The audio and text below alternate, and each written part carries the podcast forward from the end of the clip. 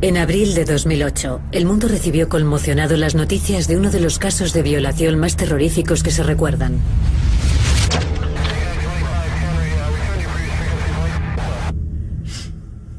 Siempre veo su rostro. La trataba como si fuera escoria. Escoria. Ya está. En la ciudad austríaca de Amstetten se descubrió que Josef Fritzl, un respetable empresario, padre y marido, había mantenido cautiva a una de sus hijas durante 24 años en el sótano del hogar familiar. Durante ese tiempo la sometió a violaciones constantes. Ella tuvo siete hijos.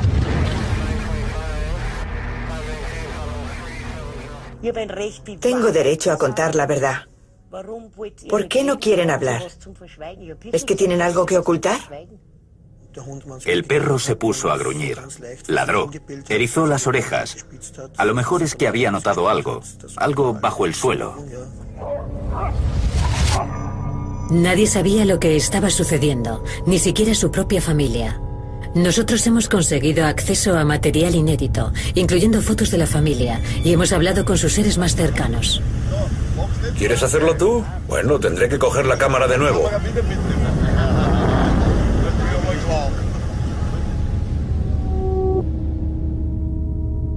Estas son las primeras declaraciones de muchos de ellos. Esta es la historia de Joseph Fritzl.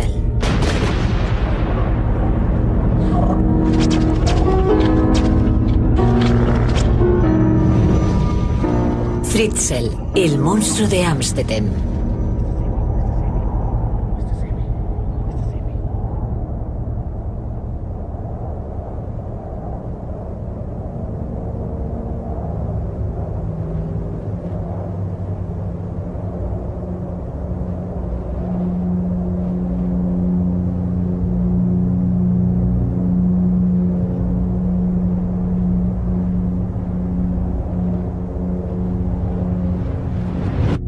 Resulta difícil intentar comprender lo que le sucedió a Elizabeth.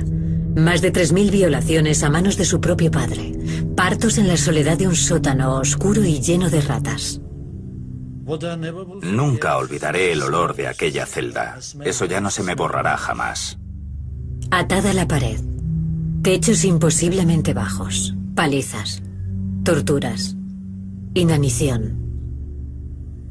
Es un hombre espantoso. No sé si es que está enfermo, no sé. A lo mejor la medicina tiene algo que decir al respecto, pero es un hombre espantoso. ¿Quién es Joseph Fritzl? Nací en una familia pobre. Mi padre era una sabandija que le ponía los cuernos a mi madre todo lo que podía. Y ella al final le echó de casa. Y con razón. Entonces yo tenía cuatro años. A partir de entonces estuvimos solos ella y yo.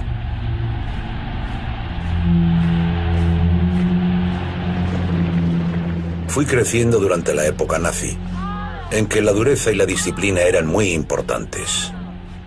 Es muy probable que adoptara esos valores de manera subconsciente. Sería algo normal.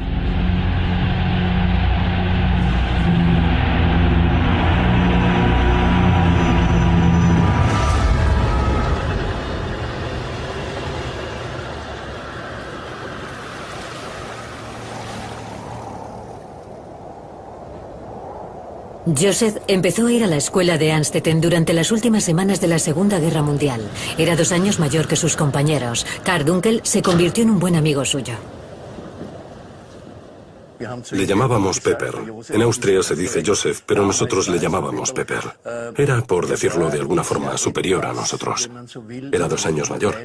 Creo que fue por las turbulencias de la guerra, por lo que no ingresó en el colegio hasta tan tarde. Era un chico absolutamente discreto. Y diría que de los mejores estudiantes del colegio. En su declaración, Joseph relata las negativas de su madre a meterse en los búnkeres por mucho que aullaran las sirenas que anunciaban bombardeo aéreo, dejándole a él aterrado y al cuidado de los vecinos. A pesar de la guerra, Joseph fue destacando como un chico inteligente que triunfaba en el colegio. Mi mamá era una mujer fuerte. Me inculcó disciplina, orden y diligencia. Era un chico solitario. El padre de uno de nosotros solía decir, chicos, cuidad del pobre de Fritzl.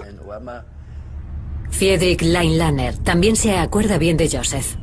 Sí, mira, he traído algo por si te interesa. Es la última foto que tengo de Joseph Fritzl. Fue en la reunión de nuestra promoción del colegio en octubre de 2007. Conocí a Joseph en primero de secundaria.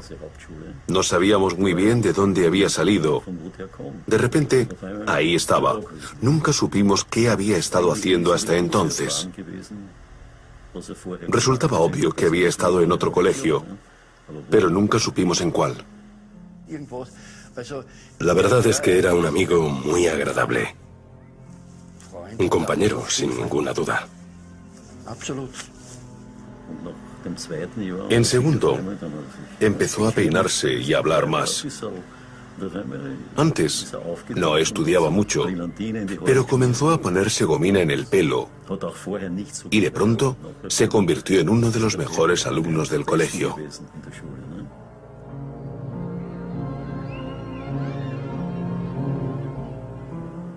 Su madre era una mujer muy modesta, muy pobre. Siempre vestía con colores oscuros. Yo veía que no le gustaba que fuéramos a su casa a ver a Joseph. Ella siempre intentaba que sus amigos no entraran en casa. Era la mejor mujer del mundo. Y yo era, en cierto sentido, su marido. Era el único hombre de la casa. La quería por encima de todo lo demás. Que si llegué a fantasear con ella, sí, es probable. Pero yo era fuerte y pude reprimir mis ansias.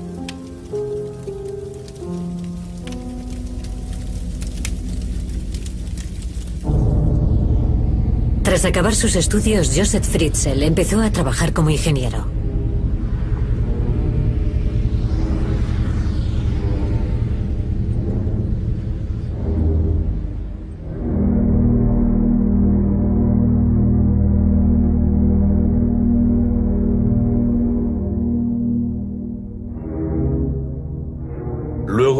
Fui haciendo mayor y empecé a salir y tuve varios líos sentimentales.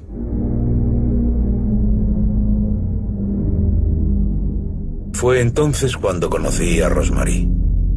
No parecía tener nada en común con mi madre. Era mucho más tímida y débil que ella. Pero aún así había entre ellas ciertas similitudes.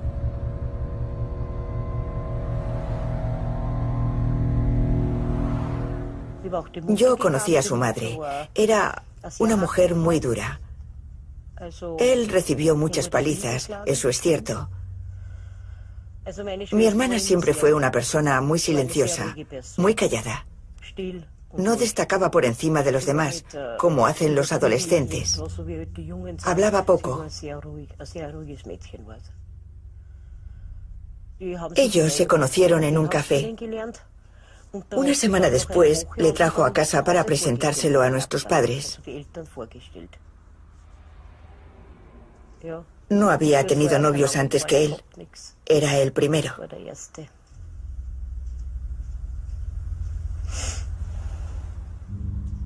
Mi primera impresión de él fue buena. Era amistoso, amable, joven Daba buena impresión.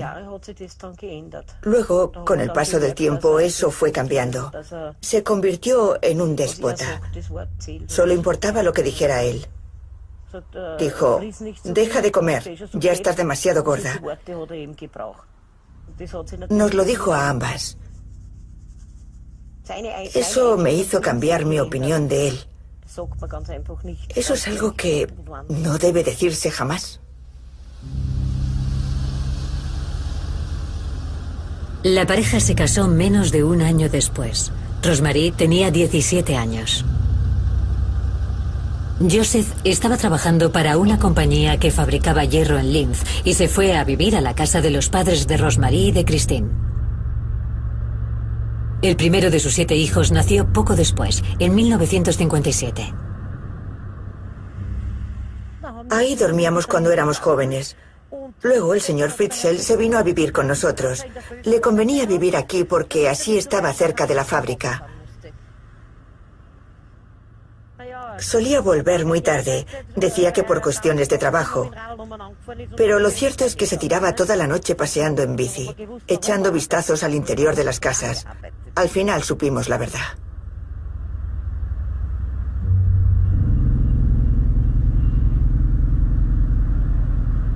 El 6 de octubre de 1967, la situación dio un vuelco cuando Joseph Fritzl violó a una mujer del pueblo. Fue detenido y condenado a 18 meses de cárcel, de los que solo cumplió 12. Sabíamos que era capaz de ser un boyer. Todos lo éramos un poquito.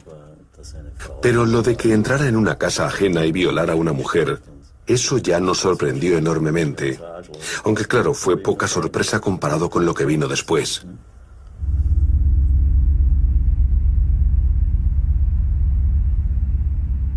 La historia se repitió. María Neubauer también fue asaltada por Joseph Fritzl una noche mientras regresaba a casa de la fábrica local. Esta es la primera vez que habla del intento de violación.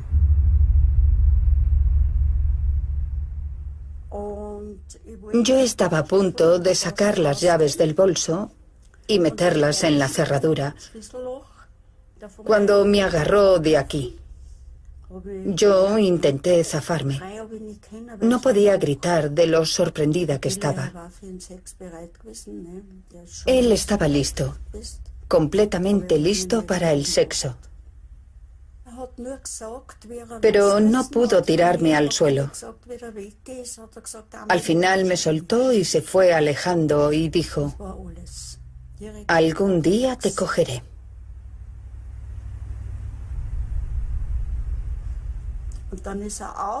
Eso es todo. No dijo nada más. Se subió en su bicicleta, siempre tenía su bicicleta a mano, y huyó a toda velocidad. Fue ahí en la esquina. No paré de forcejear para que me soltara. Aquí en el suelo. Eso fue todo. No he dejado de tener pesadillas desde entonces. Me persiguen desde aquella noche.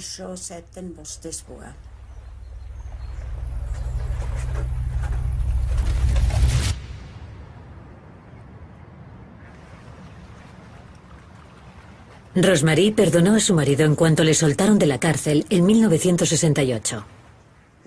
Mi hermana estaba cegada por el amor. Para ella era el único hombre del mundo. Le amaba con locura. Así que le perdonó. Mi hermana es débil. Dejó que la dominara.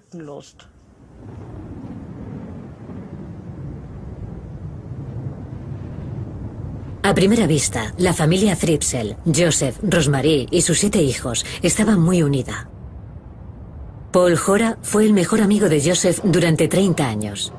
Todos los años, ambas familias veraneaban juntas en el enclave turístico del lago Monsi, donde Joseph, ya por entonces un empresario de éxito, compró en 1973 la pensión Sisterm.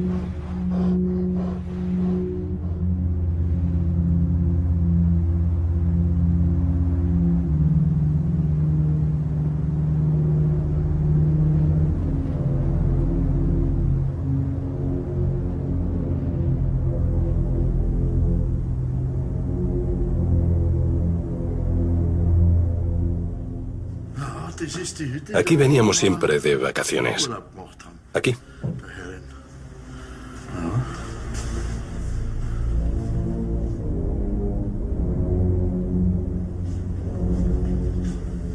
En esa mesa solíamos sentarnos, Sepp y yo. Pasábamos el tiempo haciendo tonterías.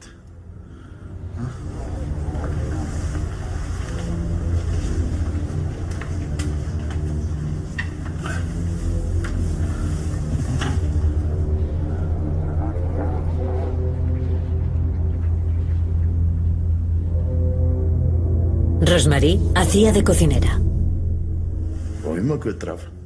Rosemary siempre estaba alegre. Hacía las comidas, se ocupaba del lugar, limpiaba los cuartos, lo hacía todo. Las hijas la ayudaban. Hasta mi hija le echaba una mano de vez en cuando. Fritzl casi nunca le daba nada de lo tacaño que era. Le dejaba la cocina, la sala de estar, pero en lo que se refiere a dinero no le daba nada. Tenía que ganárselo ella. A la más mínima la amenazaba con encerrarla en la casa. Vivía aterrorizada. Temía por sí misma y por los niños. Creo que eso lo explica bastante.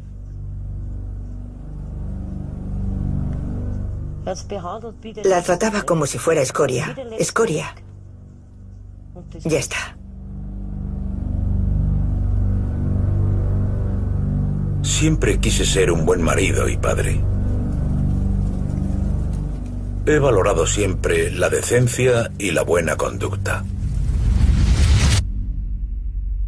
Elizabeth, la cuarta de los siete vástagos de Joseph y Rosemary, nació en 1966. Elizabeth era una chica muy callada, tímida, rehuía el contacto con los demás. Creo que era demasiado tímida. Cada vez que venía a nuestro lugar de acampada, en Montsy, venía así, como muy recatada, como si tuviera miedo. Era despiadado, un hombre despiadado. No puedo decir más, era un hombre despiadado. Rosemary me confesó que Elizabeth recibía palizas con frecuencia. Que a Joseph no le gustaba Elizabeth. Le pregunté que por qué. Ella contestó que simplemente no le gustaba. A mi hermana le bastaba con que la dejara en paz a ella. Quería estar tranquila en casa.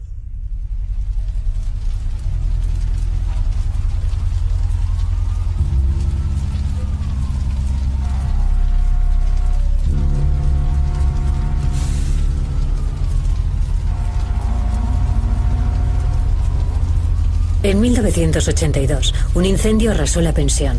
La policía sospechó que el incendio había sido provocado y detuvo a Joseph, pero tuvo que ponerle en libertad ante la ausencia de pruebas.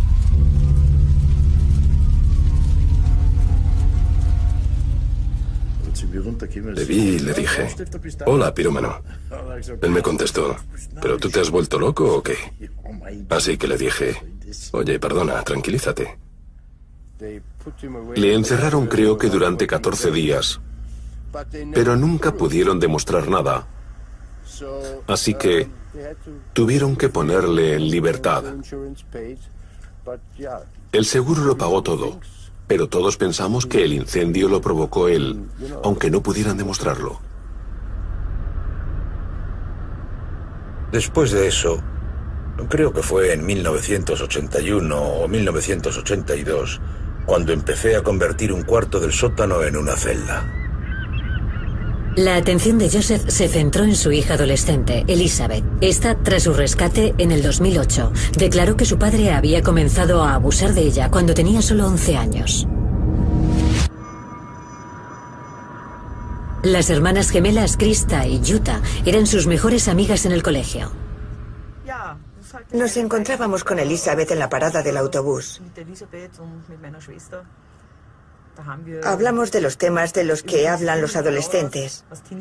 También fumábamos escondidas. Tenías que tener cuidado por si pasaba un profesor, así que escondíamos los cigarros detrás de la espalda. Nos lo pasábamos muy bien con Elizabeth.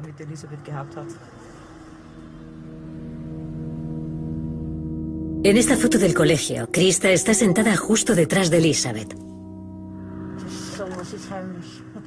Éramos muy discretas. Dudo que su padre supiera nada. Elizabeth era más como yo, decidida. Eso a él no le gustó nada.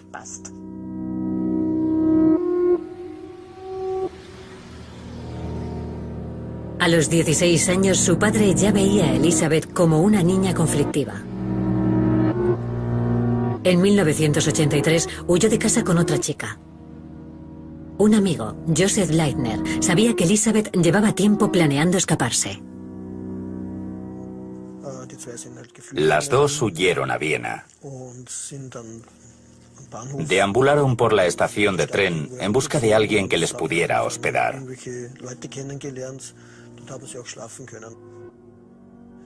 Entonces llegó la policía y las encontró. Ellos llamaron a Fritzl y él fue a Viena a recogerlas. Fue la última vez que las dos chicas se vieron.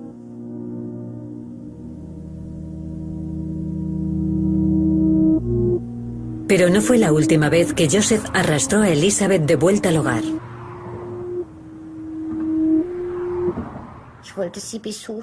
Fui a ver a Elizabeth y llamé al timbre. Rosemary me dijo que pasara, pero Joseph me vio y me dijo, fuera, fuera, no tienes nada que hacer aquí. Yo me eché hacia atrás y ellos cerraron la puerta.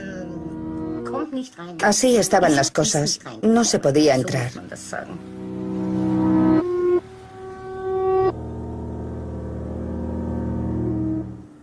Fue la primera y última vez que intenté ir a ver la casa.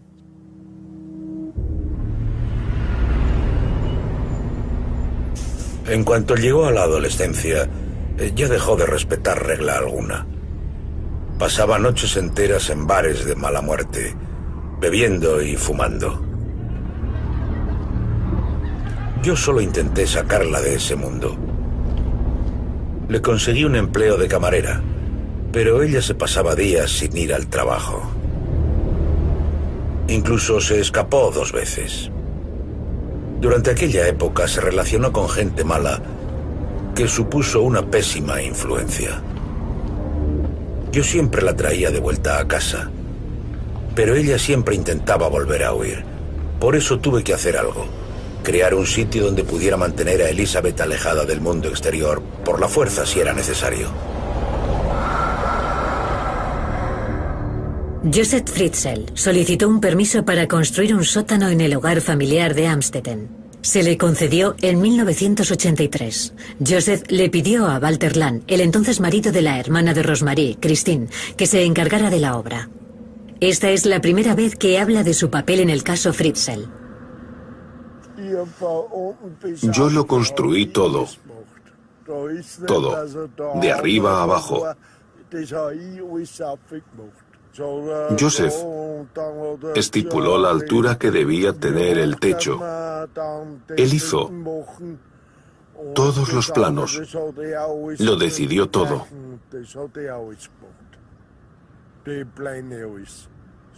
Nadie sabía que ahí iba a ir una celda. Nadie lo sabía.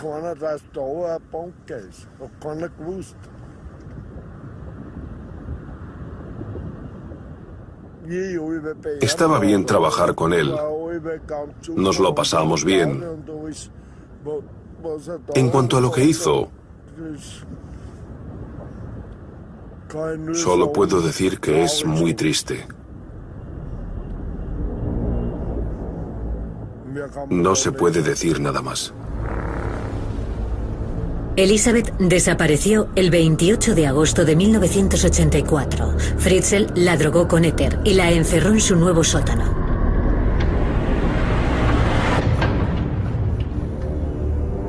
Yo sabía que Elizabeth no deseaba las cosas que le estaba haciendo. Yo sabía que le estaba haciendo daño.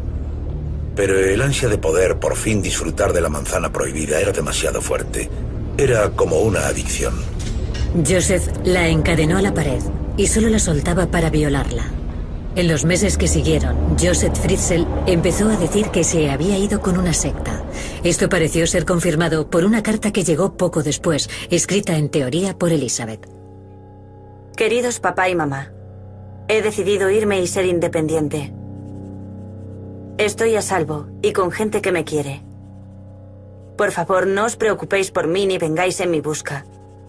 Es mi vida. Y esto es lo que he decidido. Le envío mi amor al resto de la familia. Joseph Leitner vivió como inquilino en esa casa desde 1990 a 1994. Su piso estaba justo encima del sótano que ahora albergaba a Elizabeth. Había rumores de que se había unido a una secta o de que trabajaba como prostituta en Holanda. Ese tipo de historias se extienden con facilidad. Por entonces, nadie hacía nada después del colegio. Así que no me creí que Elizabeth estuviera metida en una secta o en las drogas.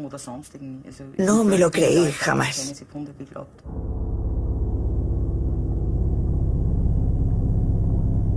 Alfred Dubanowski, otro amigo de Elizabeth, también estaba viviendo allí como inquilino cuando Elizabeth desapareció. Yo pregunté que por qué se había ido Elizabeth y Joseph me dijo que era por una religión distinta, que los jóvenes buscaban una religión distinta y luego se unían a una comunidad que pensaba de manera distinta. Así lo dijo. Y yo dije, pues bueno, cada cual con lo suyo.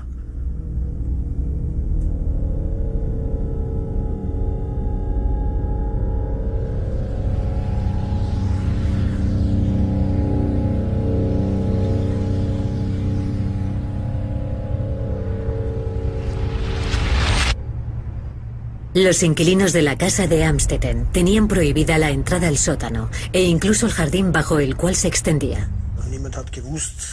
Nadie sabía lo que estaba sucediendo. Todos llevábamos vidas normales.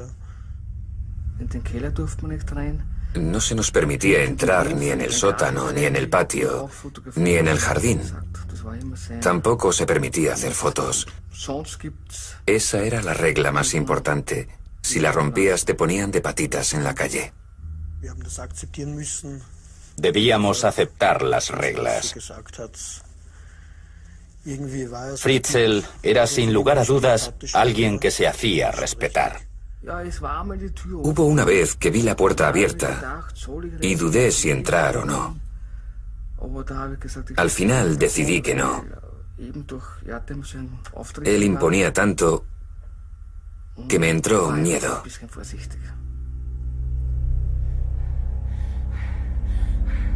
Les expliqué que no debían tocar la puerta del sótano, porque estaba electrificada y podían morir.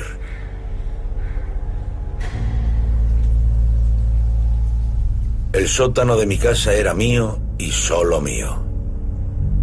Era mi reino, al que solo yo podía acceder. Nadie se hubiera atrevido a entrar en él, o siquiera a preguntarme qué hacía allí. En 1993 apareció en la puerta de la casa Lisa, un bebé de nueve meses.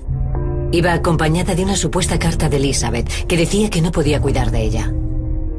Fue el primero de los tres hijos de Elizabeth que fue criado por Rosemary y Joseph Fritzl en el hogar familiar.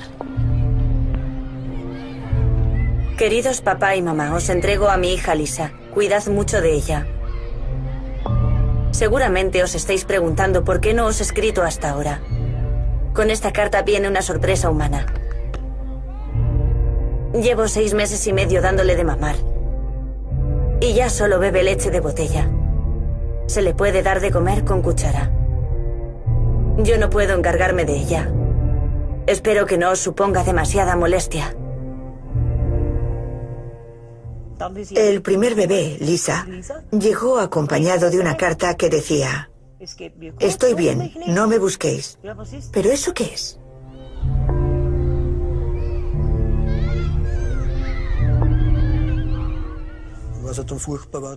Lo terrible es que iban apareciendo en el portal un niño tras otro.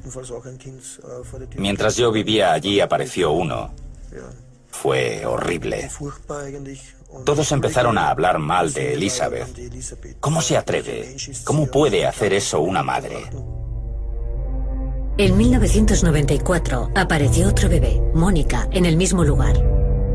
Y en 1996, los mejores amigos de Joseph, Paul Hora y su novia, Andrea Smith, recibieron una llamada suya furibunda. Había aparecido un tercer bebé, Alexander. Joseph dijo, Pauli, acaban de dejar otro bebé a la puerta de mi casa. Yo le dije, es imposible. Él contestó, pues es posible. El tercero esta vez es un chico. Yo le dije, Seth, esto tiene que acabarse o vas a acabar con una guardería propia.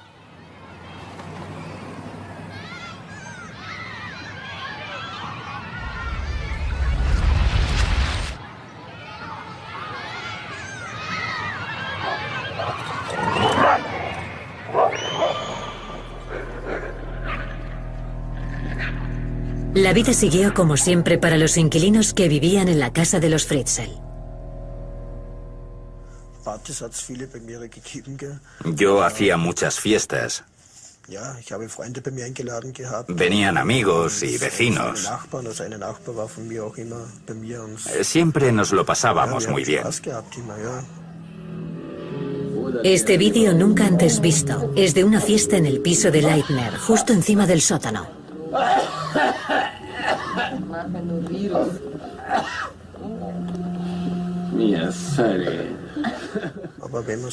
Hoy en día no paro de preguntarme qué había ahí abajo.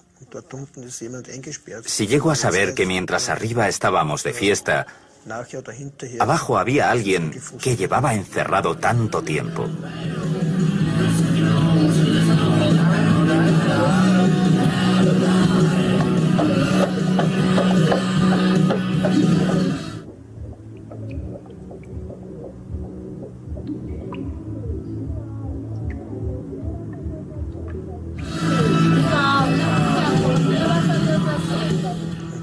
Es muy frustrante echar la vista atrás. Esto, este tipo de pensamientos me destrozan.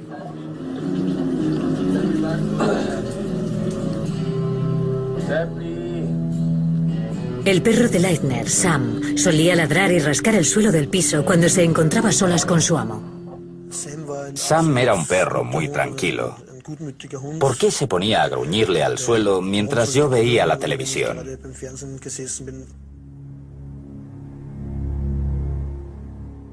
O a las dos o las tres de la mañana, cuando no se movía nada.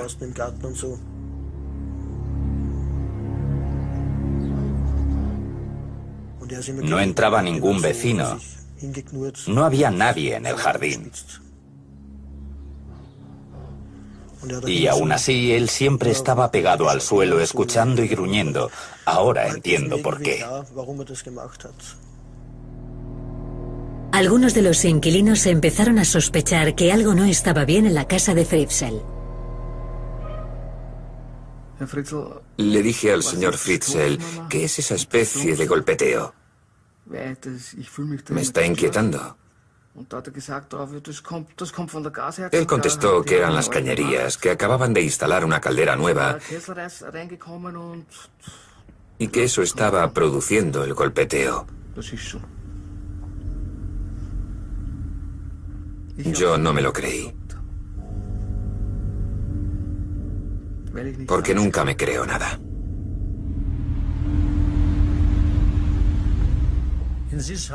A lo largo de los 24 años que duró este crimen, vivieron en esa casa unas 100 personas, en los pisos directamente encima del sótano. Y nadie vio nada. Nadie escuchó nada.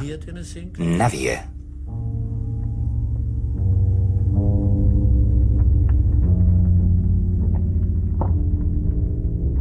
El 28 de abril de 1996, Elizabeth dio a luz a gemelos, Alexander y Michael. Michael murió a los tres días. Según Elizabeth, Joseph incineró el cuerpo del bebé en el horno de la casa y esparció las cenizas por el jardín.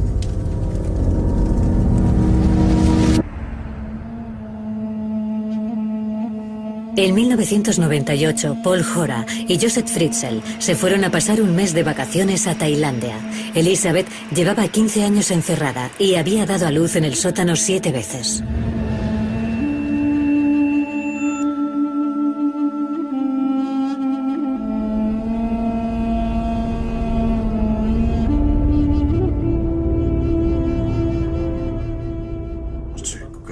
Fue un gran viaje. Hicimos de todo. Fuimos a las islas, a Bangkok, de todo.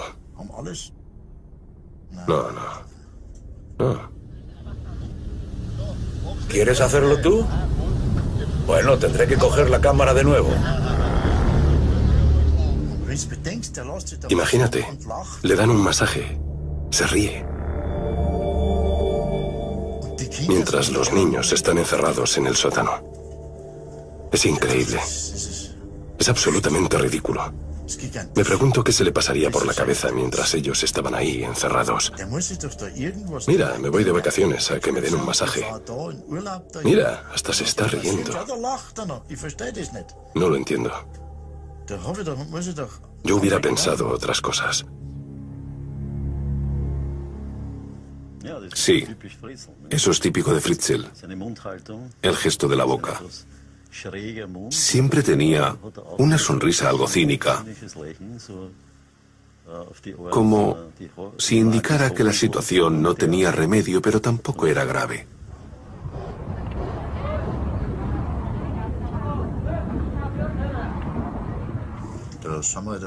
Entramos en el mercadillo y le dije a Seb que comprara algo para sus críos. Un regalo. Me refería a los pequeños, a los que estaban criando. No, no necesito nada, dijo. ¿Qué dijo? Yo también le dije que comprara algo para Rosmarie. Él dijo, eso, eso. ¿y qué le compro si ya tiene todo lo que puede necesitar? Y luego se acercó a un vestido mientras yo le filmaba. En este vídeo inédito hasta ahora, Paul coge a Joseph comprando un vestido que es claramente demasiado pequeño para Rosemary. En ese mercado había de todo. Camisetas, ropa interior, vestidos. Ahora hace que el encargado le muestre un vestido para su... Novia. Para Rosemary seguro que no, porque es demasiado pequeño. Entonces me ve y me dice, apaga la cámara, apágala. Dijo, nadie debe ver eso. Y yo le digo, nadie lo verá. Luego lo borro. Solo estoy grabando el mercado.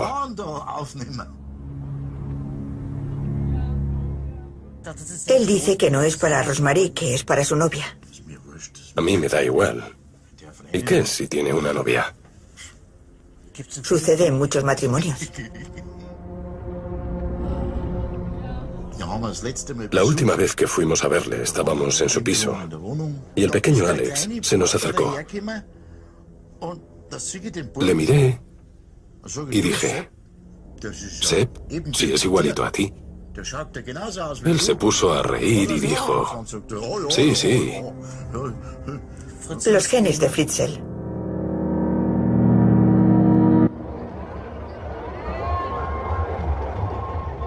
En febrero de 2008, Austria se dispuso a celebrar el carnaval de cada año. Mientras las fiestas callejeras se sucedían en Amstetten, bajo tierra, la primera hija de Joseph y Elizabeth, Kirsten, que ya tenía 19 años, empezaba a enfermar. Sufría ataques de parálisis y no paraba de desvanecerse. Elizabeth imploró a su padre que permitiera a Kirsten salir del sótano para recibir atención médica.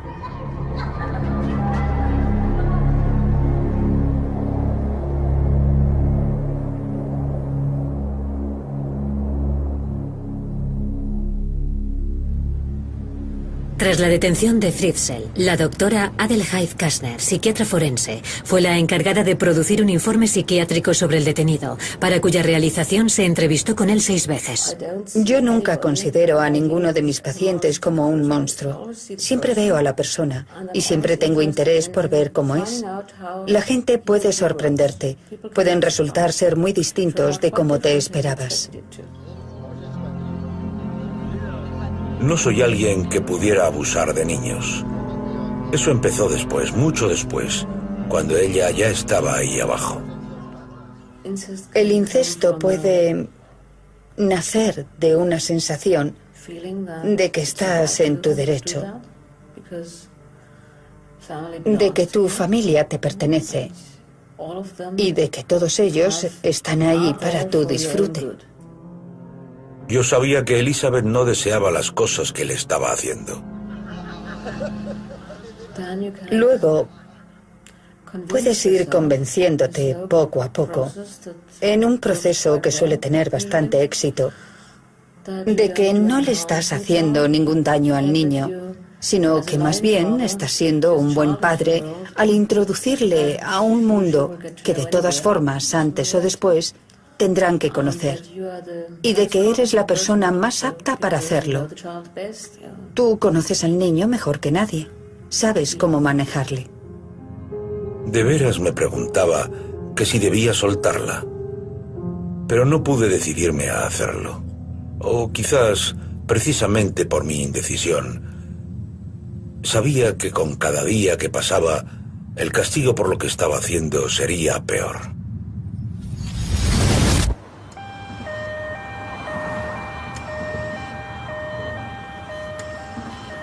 Pero los desvanecimientos de Kirsten precipitaron los acontecimientos. Joseph obligó a Elizabeth a escribir una nueva carta, esta vez dirigida al hospital al que Joseph había decidido llevar a su gravemente desnutrida hija. Por favor, por favor, Ayúdenla. A Kirsten le dan mucho miedo los desconocidos. Nunca ha estado en un hospital. Si hay algún problema, por favor, comuníquenselo a mi padre. Es la única persona a la que ella quiere. Kirsten, por favor, aguanta hasta que nos volvamos a ver. Volveremos pronto por ti. Los médicos empezaron a sospechar. Kirsten no tenía antecedentes médicos, ningún tipo de registro, nada que probara su identidad. Las mentiras ya no le sirvieron a Fritzel. La pesadilla había llegado a su fin. El 19 de abril de 2008, las puertas del sótano se abrieron. La salida de Kirsten significó el final de la pesadilla de Elizabeth. 8.516 días después, Elizabeth y los dos hijos que le quedaban en el sótano, Stefan y Félix, salían a la luz.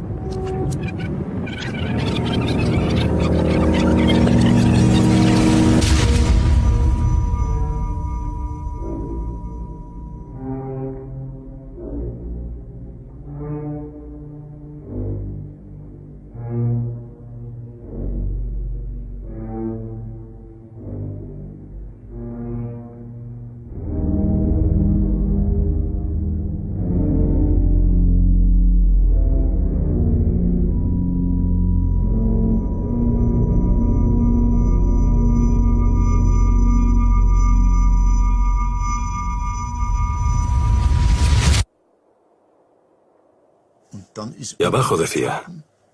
¿Qué decía? Joseph F. JF. Joseph F. Bueno, o Joseph F. Y yo, bueno, vale, Joseph F. Y de repente dijeron el nombre completo. Y yo todavía no me lo creía. Pensamos que se habrían equivocado de nombre, no podía ser. Y entonces sacaron una foto suya. Y yo salí corriendo de la casa. Pensé, no puede ser, no puede ser, no puede ser. ¿Cómo reaccionar? Yo no pensaba que era capaz de hacer algo así. Golpear a sus hijos y a su mujer, sí, pero eso no.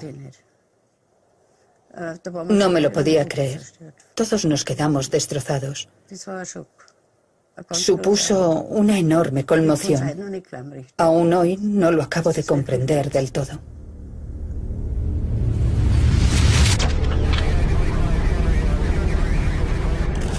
Ahora mismo no puedo contestar a sus preguntas.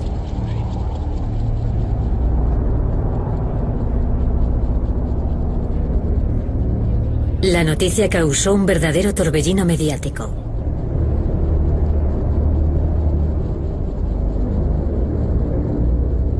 Se cuestionó la reacción de las autoridades ante la desaparición inicial de Elizabeth.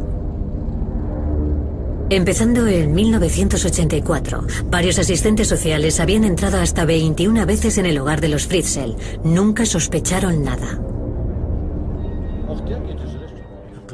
Tanto la policía como mi departamento hicimos todo lo posible para encontrar a Elizabeth. Preguntamos en departamentos e instituciones de casi toda Europa. Nadie sabía que en realidad había sido raptada. Solo lo sabía un hombre, Joseph Fritzl. Vecinos. Amigos. Conocidos. Amstetten entera estaba conmocionada.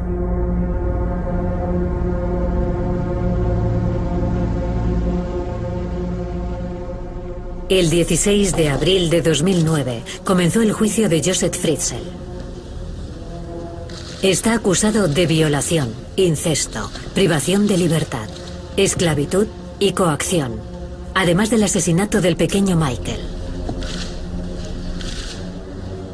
Debe responderme.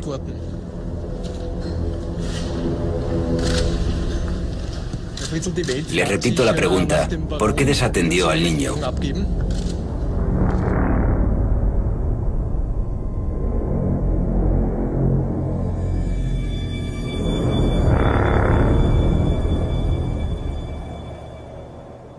Todavía se sienten las consecuencias de sus actos. Rosemary vive en esta casa, sola y en la mayor miseria. No nos podemos creer que no lo supiera. Lo digo sinceramente. No sé. No me puedo imaginar que no supiera nada. Algo. Algo debió de parecerle sospechoso. ¿Quién sabe?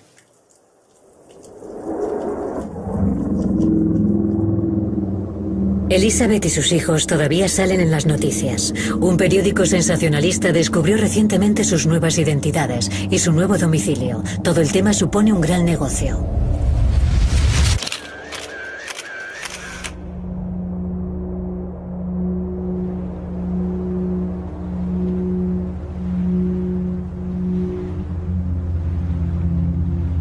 Paul todavía intenta comprender la verdadera cara de su mejor amigo.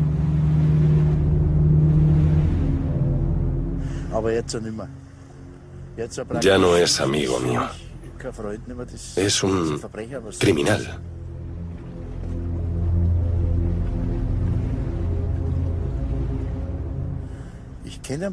Yo le conocí como alguien bueno y decente. Pero lo que ha hecho es indecible.